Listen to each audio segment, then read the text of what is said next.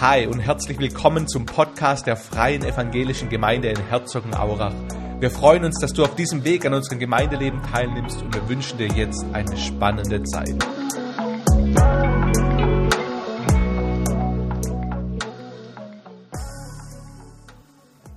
Darf ich äh, mich kurz vorstellen? Mein Name ist Saulus. Also Saulus, so hieß ich für mein ganzes Leben. Bis vor zwei Jahren, was ganz Unfassbares, Unglaubliches passiert ist. Heute nennen mich die Leute Paulus, nicht mehr Saulus. Ich möchte euch heute erzählen, was, was mir passiert ist, warum ich diese Namensänderung vorgenommen habe. Es war unglaublich, unfassbar wirklich, aber ich versuche es mal in Worte zu fassen. Vor zwei Jahren also war ich auf dem Weg nach Damaskus. Damaskus, wunderschöne Stadt, große Stadt mit großem Markt, so ein, so ein richtiges Zentrum der Kultur. Dort in Damaskus, wenn du auf den Markt gehst, da kannst du allen mögliche Gerüche riechen von den ganzen Gewürzhügeln, die sie im Markt aufgestellt haben, in allen Farben und allen Gerüchen. Die besten getrockneten Feigen gibt's übrigens in Damaskus, Geheimtipp von mir. So, so war ich also auf dem Weg nach Damaskus, aber nicht um auf den Markt zu gehen und Feigen zu essen, sondern ich hatte eine andere Mission. Ähm, ihr müsst wissen, ich bin Israelit und nicht nur irgendein Israelit. Ich bin Hebräer aller, aller Hebräer. Ich bin aus dem Stamm Benjamins. Der beste Stamm, natürlich. Ich bin beschnitten nach dem Gesetz am achten Tag. Ich bin Pharisäer. Und ich würde mich nicht nur als also Pharisäer bezeichnen, indem ich das Gesetz nachfolge, sondern ich bin auch Zelot. Ich folge also nicht nur dem Gesetz wie die Pharisäer, sondern ich schaue auch, dass alle anderen auch dem Gesetz folgen. Und wenn sie das nicht tun, und so war ich auch in in dieser Mission in Damaskus. Vor ein paar Tagen erst waren wir in Jerusalem. Da war dieser Mann Stephanus. Abschaum, sage ich euch. Ihr müsst wissen, in, in dieser Zeit äh, in Israel, bei uns gibt es immer wieder so Theorien, die, die, die, die sagen, der Messias ist gekommen und einzelne Vertreter, die sagen, ich bin der Messias und dann haben sie so eine, so eine Menge Jünger um sich herum und, und Manchmal gibt es eine kleine Bewegung, bis die Messiasse ins Grab kommen und dann ist vorbei. Es gibt aber eine andere Bewegung in unserem heutigen Tag von einer Gruppe, die, die, die wieder einem Messias nachgefolgt sind. Und jetzt behaupten sie aber, nachdem er gestorben ist, sei er wieder auferstanden.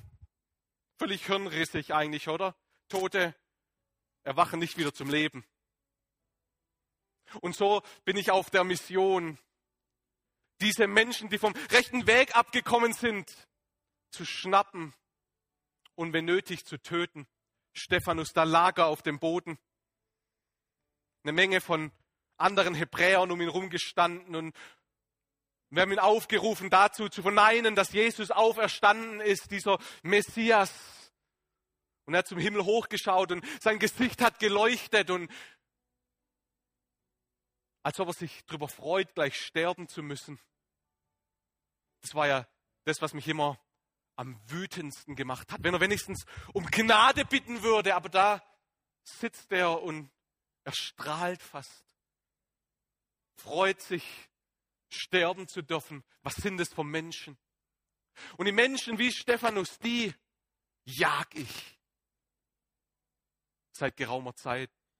Und dafür war ich also auch in Damaskus. Wir sind nach Damaskus gelaufen und auf diesem Weg hat sich mein ganzes Leben verändert. Mein Ziel war es damals, nach Damaskus zu kommen, um den Tod zu bringen. Heute sehne ich mich nach nichts mehr, als nach Damaskus zurückzukehren und das ewige Leben zu verkünden. Mein Name ist nicht mehr Saulus, sondern Paulus. Und was diese Veränderung in mir ausgewirkt hat, das mag ich euch jetzt erzählen.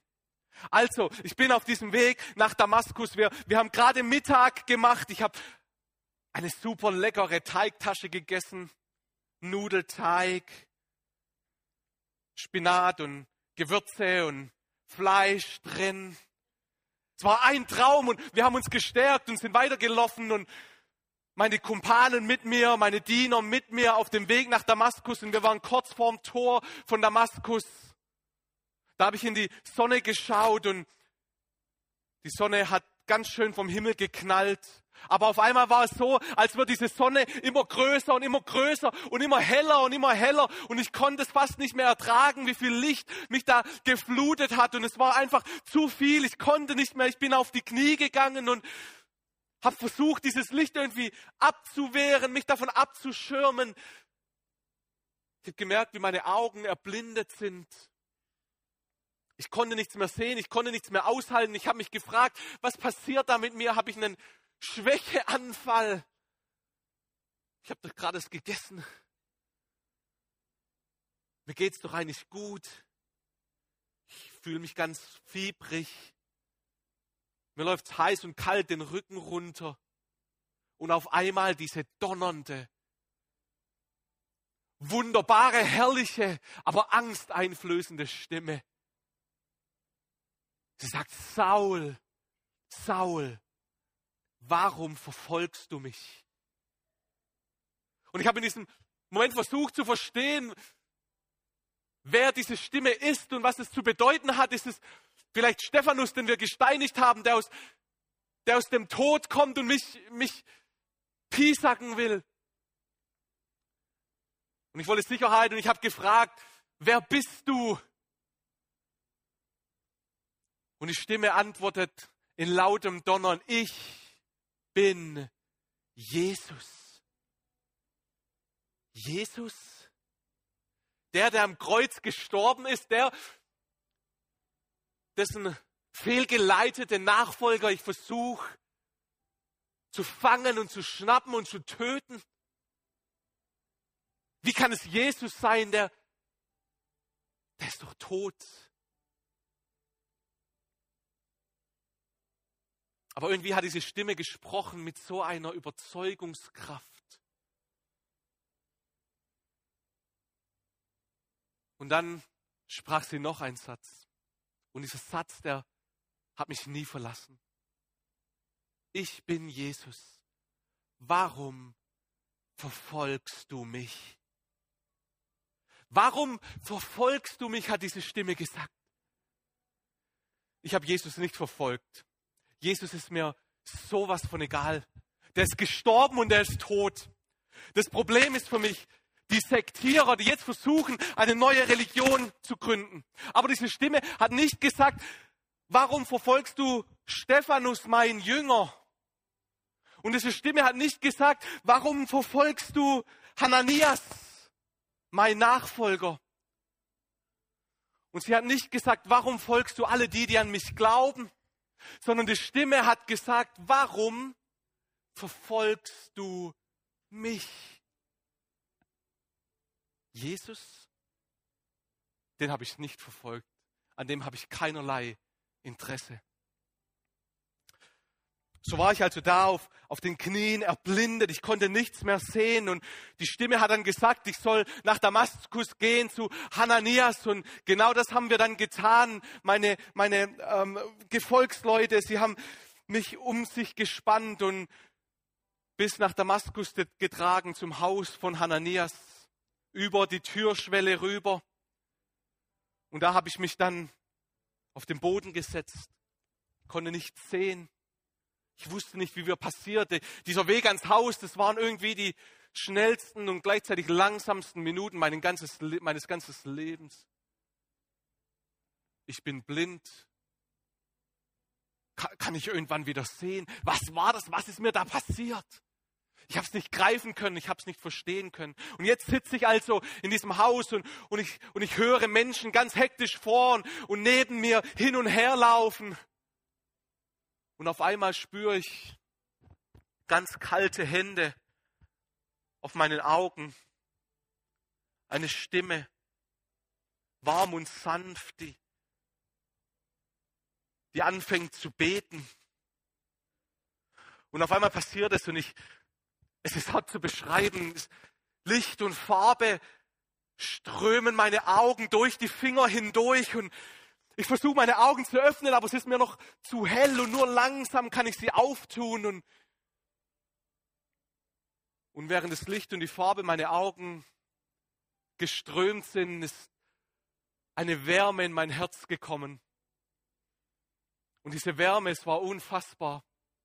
Heute würde ich sagen, der Heilige Geist ist in mein Herz geströmt und hat mir ein neues und warmes Herz gegeben. Und es war in diesem Moment, dass ich wusste, diese Erfahrung, die ich hatte auf der Straße, auf dem Weg, das war tatsächlich der auferstandene Jesus. Unfassbar, unglaublich, viel zu viel für mich zu verstehen, greifen zu können. Wunderschön. Und wisst ihr, was als nächstes passiert ist, als ich da gesessen bin und diese Hände von meinen Augen gehoben wurden und ich gesehen habe, wer vor mir saß? Ihr dürft mal raten, wer das war. Ananias. Angst, Schweiß auf seiner Stirn, ganz bleiches Gesicht, eine, eine zerrissene Tora angehabt, Toga angehabt. Und so sitzt er da also den, für den ich eigentlich gekommen bin, den, den ich töten wollte, einer dieses Abschaums, dieser Nachfolger von diesem Jesus. Und, und ich habe ihn angeschaut und ich habe eine Wärme in meinem Herz vor ihn empfunden, die ich jetzt bisher nur von meiner Mutter gekannt habe. Den, den ich davor töten wollte, diese Worte, die, die ich auf dem Weg gehört habe, sind nachgeklungen. Was hat Jesus da vom Himmel gesagt? Er sagte, warum verfolgst du mich? Und ich verfolge ja nicht ihn, sondern ich verfolge Hananias. Und doch hat er irgendwie gesagt, wenn du ihn verfolgst, dann verfolgst du mich. Und so hatte ich eine, ich kann es nur als Liebe beschreiben, für diesen Hananias, der da vor mir gesessen ist. Seit zwei Jahren bin ich jetzt hier auf Sinai in Arabien. Ich, es war so eine unglaubliche Erfahrung, die ich da erlebt habe. Ich musste das jetzt erstmal verarbeiten. Ich, ich wollte jetzt nicht in den Aktionismus verfallen, ohne zu verstehen, was da passiert ist mit mir. Und wie unser Vater Mose bin ich auf den Sinai gezogen zwei Jahre reflektiere ich schon und ich überlege mir, was denn genau passiert ist. Und darf ich euch kurz mal in die Überlegung mit reinnehmen? Jesus hat gesagt, warum verfolgst du mich? Das heißt, wenn ich Hananias verfolge, dann verfolge ich Jesus. Ich, ich habe mir ich mir das so überlegt, die, die ersten Monate war ich auf dieser Pferde, dass ich gesagt habe, nein, man könnte fast sagen, Hananias ist Jesus. Weil Jesus sagt ja, wenn du ihn verfolgst, dann verfolgst du mich. Aber umso mehr ich darüber nachgedacht habe, umso mehr habe ich gedacht, das kann eigentlich nicht so richtig sein. Weil Hananias ist nicht ewiger Gott, wie ich es jetzt glaube, dass Jesus es ist. Hananias ist nicht von einer Jungfrau geboren. Ich habe diese Theorie dann relativ schnell wieder verworfen habe versucht, wie kann ich sonst daraus Sinn erschaffen. Ich habe gesagt, vielleicht ist es so, dass Jesus mit Hananias ist. Aber wie kann Jesus dann sagen, Warum verfolgst du mich? Dann hätte er doch sagen müssen, warum verfolgst du meinen Jünger, mit dem ich bin? Aber das hat er nicht gesagt. Er hat gesagt, warum verfolgst du mich? Und meine letzte Theorie, wie ich irgendwie versucht habe, das zu erklären in den letzten zwei Wochen, ist, dass ich sagen muss, Jesus ist in Hananias. Jesus ist in Hananias. Wenn ich darüber nachdenke, dann merke ich natürlich auch, das ist keine perfekte Beschreibung, oder? Weil wie kann eine Person in einer anderen Person sein? Aber dann würde es doch Sinn machen, oder? Warum verfolgst du mich? Naja, Jesus ist in Hananias und wenn Hananias oder die anderen Jünger verfolgt werden, dann wird auch Jesus verfolgt. Leute, wenn das wahr ist, das hat unfassbare, unglaubliche Konsequenzen für dich und für mich. Ähm, vielleicht spricht dich das auch an, was ich jetzt mir für Gedanken gemacht habe zu diesem Thema. Also wenn Jesus tatsächlich in Hananias ist, dann heißt es ja im Prinzip, wenn du mich verfolgst, verfolgst du ihn. Ich könnte also sagen, mein Leid, durch das ich gehe, wenn Jesus in mir ist, ist sein Leid. Warum verfolgst du mich? Wenn Hananias leidet, dann leidet Jesus. Übrigens, als ich bei Hananias war, habe ich gesehen und ich habe Hananias wahrgenommen, da hat er gesagt, Gott hat mir gesagt und ich sollte das weitergeben, dass du predigen sollst zu den ganzen Nationen, sodass jeder von dieser Auferstehung erfahren kann. Und dann hat er noch gesagt, und ähm, diesen Satz hätte ich lieber nicht gehört, Gott hat also Hananias gesagt und Hananias zu mir, dass ich in diesem Ruf, den ich habe, ganz viel leiden muss. So, und hier bin ich jetzt also Paulus. Mein ganzes Leben war ich eigentlich obere Klasse. Ich habe ein gemütliches und komfortables Leben gehabt, auch wenn ich umgetrieben war von meinen ganzen Ideen. Jetzt soll ich leiden müssen. Und zuerst hat mich das absolut geschockt und ich hätte mir gewünscht, Hananias hätte mir das nie erzählt und ich würde nie in meinem Leben leiden müssen. Aber in meiner Reflexionszeit in den letzten zwei Jahren sehe ich dieses Leiden mittlerweile auch als ein Privileg. Jesus hat damals gesagt, wenn du mich verfolgst, wenn du ihn verfolgst, verfolgst du mich. Das heißt ja auch, dass wenn, wenn ich dann später leiden muss für meinen Dienst, den ich tun werde, dann ist es nicht nur mein Leid, sondern es ist auch das Leid von Jesus. Weil er es teilt im wahrsten Sinne des Wortes. Ich, ich weiß nicht, ob ihr das kennt. Wenn du mal durch eine richtig schwere Zeit gegangen bist, wie ich es auch schon manchmal bin, dann kommen ja immer Leute, die, die einem zur Seite kommen, die einen trösten. Und es ist so gut. Da gibt es ja Leute, die haben so die Gabe des Trostes, oder? Und es fühlt sich einfach nur gut, eine Person zu haben, die mit dir da ist, die dir gut zuspricht, die dir, mit, die dir Mitleid gibt. Aber wenn wir alle mal ehrlich sind, irgendwann geht diese Person immer. Und geht sie wieder heim kümmert sich um ihre eigenen Angelegenheiten und du gehst nachts ins Bett und bist alleine. Alleine mit deinen Gedanken, alleine mit deinem Leiden, alleine mit allem Schweren, das du ertragen musst.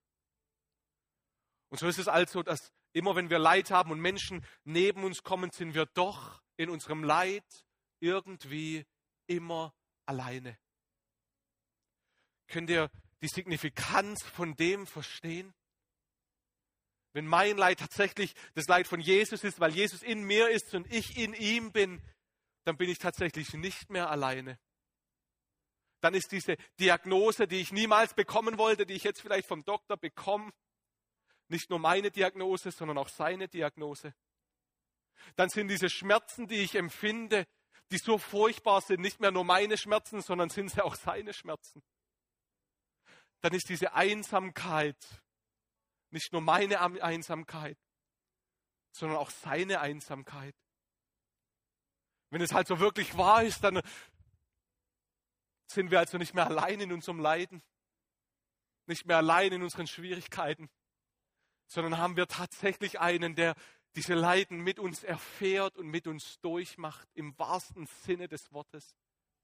Ähm, ich bin so negativ ich rede viel übers Leid, weil das mir vorhergesagt wurde. Aber gleichzeitig könnte man ja auch sagen, meine Freude ist dann gleich seine Freude.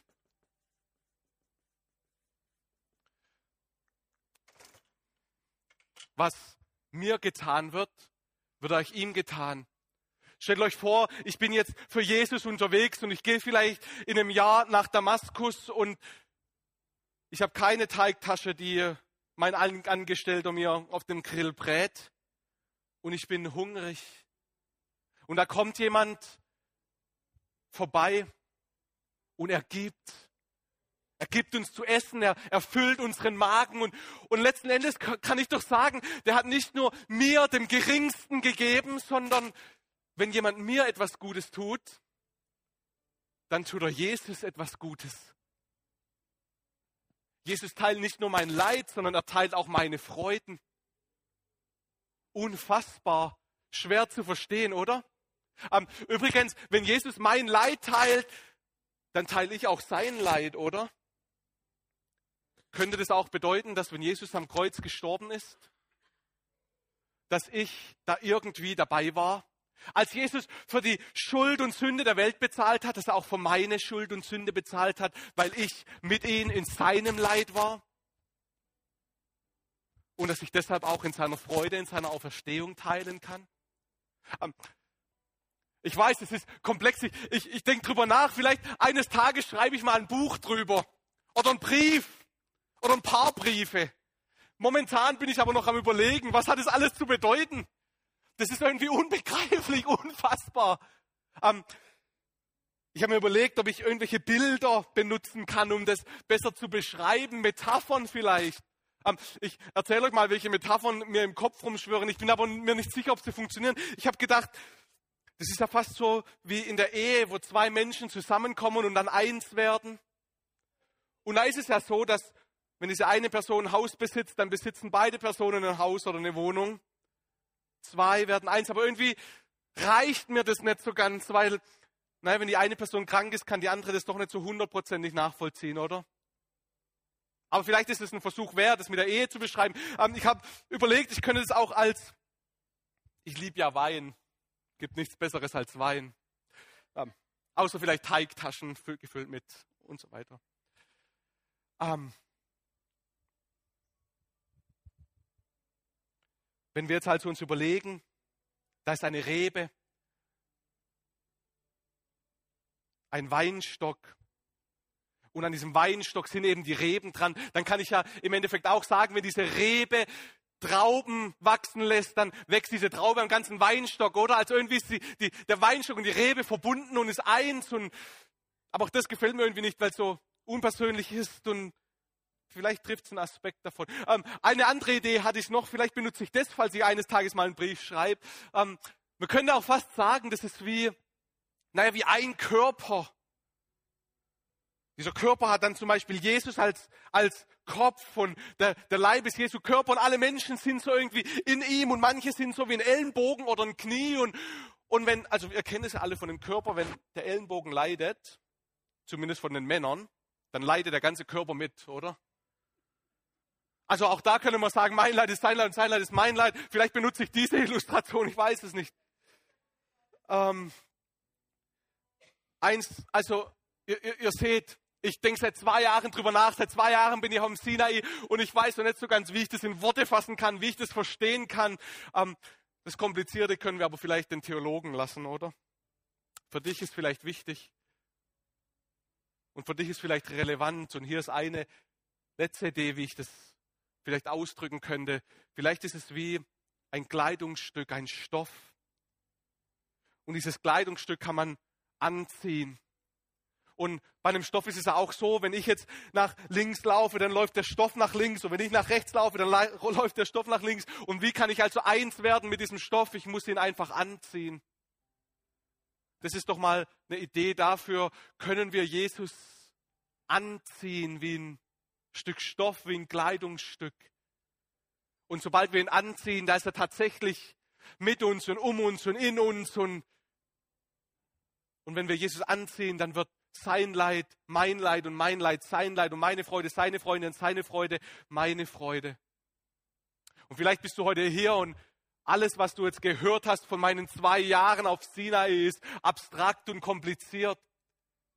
Ich wünsche mir trotz allem, dass du diese Erfahrung mit Jesus hast, dass du ihm begegnen kannst. Ich kann dir heute nur eines sagen, auch wenn ich das Ganze noch nicht so ganz kapiert habe. Es ist unglaublich und wunderschön. In meinem Leiden bin ich nicht mehr allein. Nie. Auch nicht nachts im Bett, wenn ich aufwach unter Höllenqualen. In meinen Freuden bin ich nie allein. Nie. Ich habe immer jemanden, der sie mit mir teilt, der sie versteht, der da ist. Zieh dieses Kleidungsstück an. Jesus Christus, sodass er in dir ist und du in ihm und dass du sein Leiden und seine Freuden teilen kannst und dass er deine Leiden und deine Freuden teilen kann. Amen.